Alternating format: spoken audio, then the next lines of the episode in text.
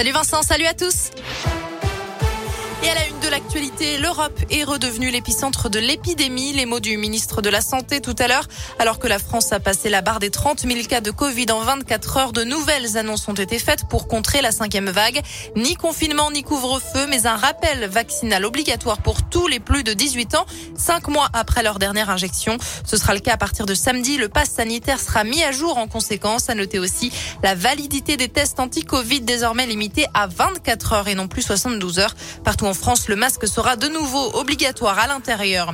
Une petite note d'espoir aussi, un nouveau traitement doit bientôt arriver début décembre, un antiviral sous forme de comprimé qui sera vendu en pharmacie. Il sera réservé aux personnes présentant des risques de contracter des formes graves du virus. Et puis sur le front de l'école, enfin, les classes ne seront plus systématiquement fermées au premier cas positif. Si un cas est déclaré, tous les élèves seront testés. Seuls ceux qui sont négatifs pourront revenir en classe.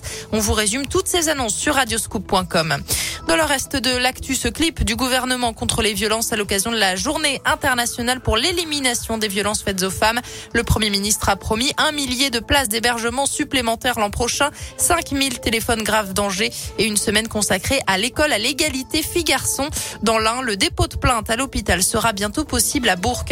En bref, l'État condamné à verser une indemnisation à la famille de Rémi Fraisse. C'est le manifestant qui avait été tué lors d'une charge de gendarme mobile dans le Tarn en 2014. Le tribunal administratif de Toulouse a reconnu une responsabilité sans faute. Du sport et la Ligue Europa de foot aujourd'hui, cinquième journée, Galatasaray OM à 18h45, Brondby OL à 21h. Hier, le PSG a perdu en Ligue des Champions face à Manchester City, mais se qualifie quand même pour les huitièmes. Et puis le concours des lycéens 2021 a été attribué tout à l'heure à Clara Dupont-Mono. Elle a été récompensée pour son roman S'adapter. Je vous souhaite une excellente soirée sur Radio Scoop.